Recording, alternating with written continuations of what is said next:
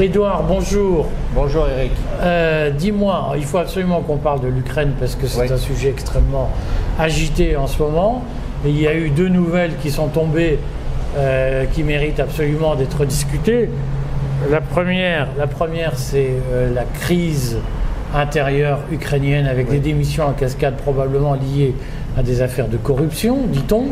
Et surtout, c'est cette phrase de, de- de la ministre allemande des Affaires étrangères, Annalena Baerbock. Annalena Baerbock, qui avait failli être, euh, qui avait été pronostiquée comme chancelière à une époque. Je, je tiens à rappeler que c'était la favorite de Christine Lagarde. C'était la favorite Hein de Christine Lagarde. Euh, et donc, Annalena Baerbock, aujourd'hui, nous dit, euh, enfin, hier, nous a dit que euh, nous faisions la guerre à la Russie. Oui. Euh, est-ce que tu peux nous dire, est-ce qu'il y a aujourd'hui un vrai risque de guerre, de confrontation directe avec la Russie, entre l'OTAN et la Russie On va dire en commençant que s'il n'y a pas de guerre finalement, ça ne sera pas faux du côté de l'Occident d'avoir essayé. Moi je pense qu'il faut le présenter comme ça. Euh, parce que je pense qu'il y a aussi une stratégie de provocation délibérée euh, pour emmener les Russes beaucoup plus loin que ce qu'ils veulent. Eux, ils veulent une guerre limitée à l'Ukraine pour les entraîner plus loin. Euh, si on revient aux deux affaires dont on parle, il y a d'une part la question de démission au sein du gouvernement ukrainien, la question euh, de la livraison des chars léopards par l'Allemagne et d'autres pays qui ont acheté des léopards euh, à l'Ukraine, et la déclaration belliciste euh, d'Annalena moi, je suppose que les deux problèmes sont intimement liés. Est-ce qu'il s'agit de corruption précisément dans le cas ukrainien? Je pense que tout le monde sait que de par l'ingérence étrangère permanente depuis 30 ans, euh, les gouvernements ukrainiens successifs ont été très corrompus. Donc il n'y aurait rien de nouveau sous le soleil.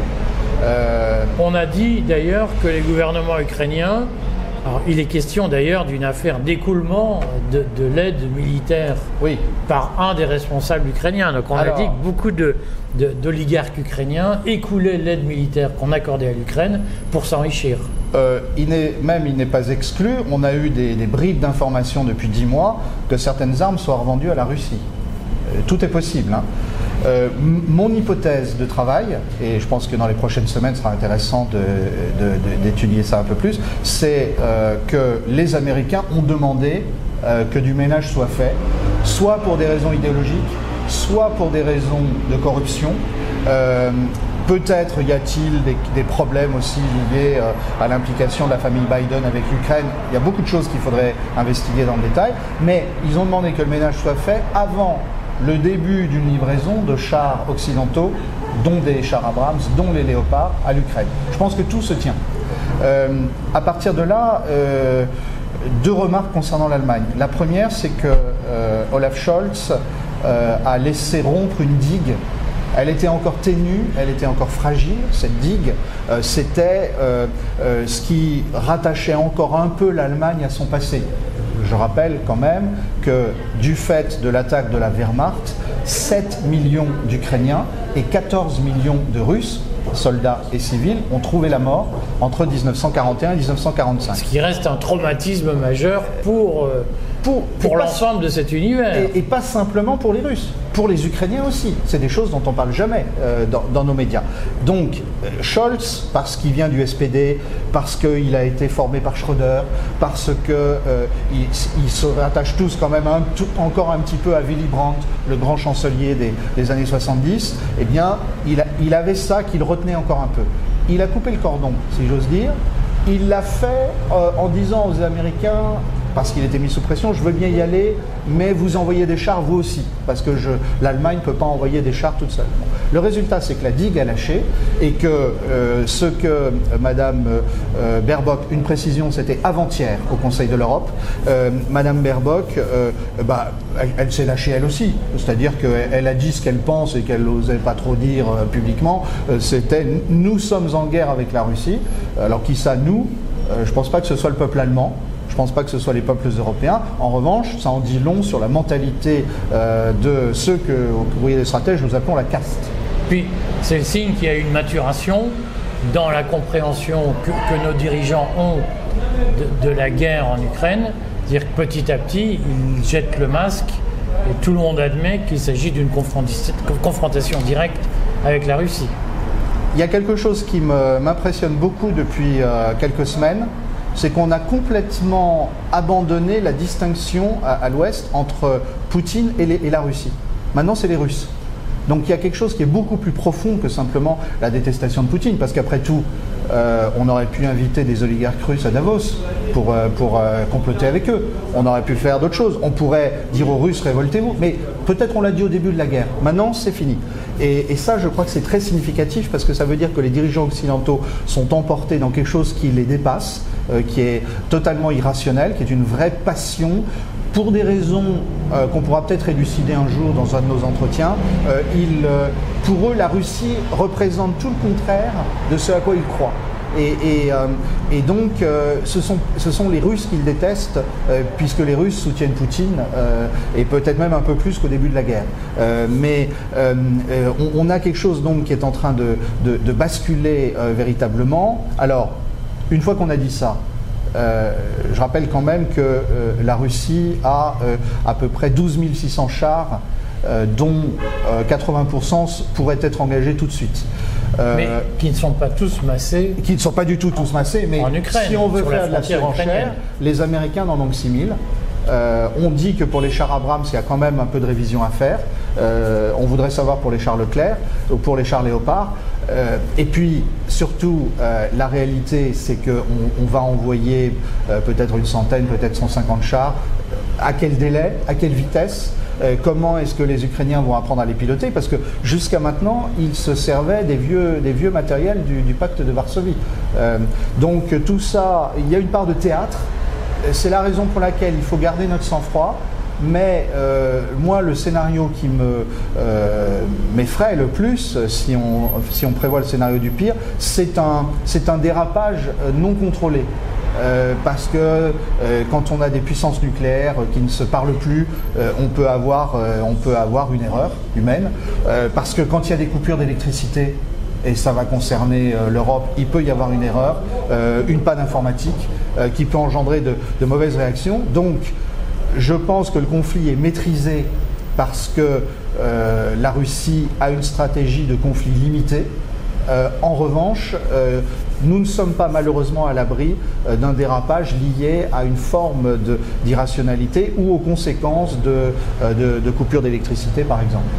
Mais est-ce qu'il faut interpréter les, demandes dont on voit qu'elles sont de plus en plus répétées et de plus en plus pressantes de Zelensky, de missiles à longue portée, euh, d'avions, euh, de, combats. Est-ce qu'il faut interpréter ça comme le signe d'une défaite en cours de l'armée ukrainienne face à l'armée russe? Euh, je crois que c'est Sun Tzu qui disait que la, tactique sans, stratégie, à la, ça menait à la défaite. Et on voit bien qu'il y a un, une accumulation de demandes euh, sans un plan de, long terme, d'autant plus que euh, on, ne comprend pas très bien. Euh, d'un côté, l'armée ukrainienne disait avoir mis la main sur plusieurs centaines de chars russes. mais tout d'un coup, elle a besoin de plusieurs centaines de chars occidentaux. alors peut-être, mais c'est pas très cohérent. Moi, ce que je crois, c'est qu'il y a objectivement sur le terrain ce dont nous parlions la semaine dernière, c'est-à-dire une fixation autour de Bakhmut-Artyomovsk avec de plus en plus de troupes qui sont envoyées là. De troupes ukrainiennes, ukrainiennes, qui sont envoyées là pour, défendre, la position, pour défendre une position. Euh, nos médias, nos experts nous répètent que Bakhmut c'est pas important. Visiblement pour les Ukrainiens si, et visiblement les Russes euh, ça fait partie de leur stratégie d'attirer de plus en plus de troupes parce que pendant ce temps, il n'y a pas d'attaque sur d'autres points du front. Euh, une fois qu'on a dit ça, euh, je comprends que Zelensky dit, mais une fois qu'on aura défendu Bakhmut, en admettant qu'on le tienne ou qu'on s'en retire euh, de manière honorable tactiquement, il faudra lancer une autre offensive. C'est là qu'on a besoin des chars. Quand sera-t-il au printemps? Je crois que personne ne peut le dire. Et je pense que la réaction de Mme Baerbock, il faut, il faut lire, il faut écouter toute la phrase. Elle dit nous, nous faisons la guerre à la Russie, donc ne nous faisons pas la guerre les uns aux autres. Et ça, ça dénote une forme de, panique de la caste. Comment tu expliques, quand même pour que tout le monde, les gens se posent la question, mais pourquoi le camp occidental pousse-t-il la Russie à la faute, pousse-t-il la Russie à l'escalade militaire? C'est quoi l'objectif final de cette stratégie? Alors, je, crois qu'au début c'était clair. Euh, il y avait l'idée de, euh, l'idée de, faire tomber Poutine. Et puis ça ne s'est pas passé comme ça. Ensuite, il y avait l'idée, rappelons-nous euh, notre génial ministre de l'économie, qui disait nous faisons une guerre économique et financière totale à la Russie et elle s'effondrera. Ça ne s'est pas passé. Peut-être que dans 2-3 ans, l'économie russe rencontrera des problèmes, mais sur le moment, elle ne s'est pas écroulée. Donc, pourquoi continuer? Alors, on l'a dit plusieurs fois, on voit bien qu'aux États-Unis, il y a deux camps en présence. Il y a le Pentagone qui dit négocions avant que les Russes aient trop pris territorialement. Et puis il y a ceux qui disent non, non, il faut continuer, il faut continuer parce que ça finira bien par, euh, passer. Moi, je, me demande si euh, ce dont nous parlions hier dans le Coé des stratèges, à savoir la, hantise de la crise, euh, la hantise de la crise intérieure et le fait que bah, tant qu'on fait la guerre à la Russie, on peut justifier euh, le fait euh, d'avoir des mesures un peu dures à l'intérieur, on peut justifier l'inflation, on peut justifier les, les pannes d'énergie, même si les facteurs sont antérieurs à, la guerre. Et même étrangers à la guerre. Voilà, la guerre les a révélés ou accélérés, mais euh, ils sont antérieurs et, même étrangers.